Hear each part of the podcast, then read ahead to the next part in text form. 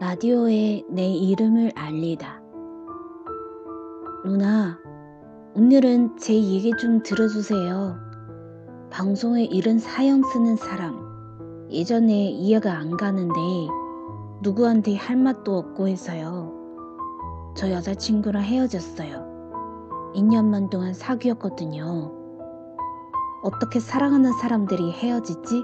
했었는데, 그건 순간이고 반짝기였어요. 앞정에 찔린 것처럼요.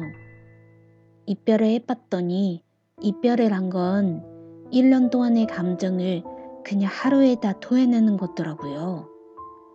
토해낸데 시원한 건 아니라 계속 쓰리고 아프고 그래요, 누나.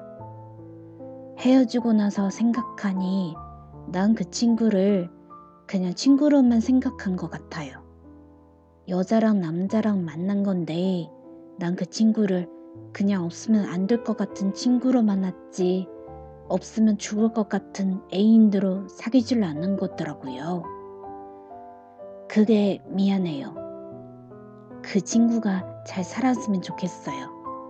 기분 안 좋은 일이 있으면 며칠씩 굶는 친구인데 밥도 잘 먹었으면 좋겠어요.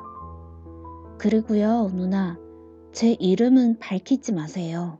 알았죠? 이 방송 매일 듣고 있을 거거든요.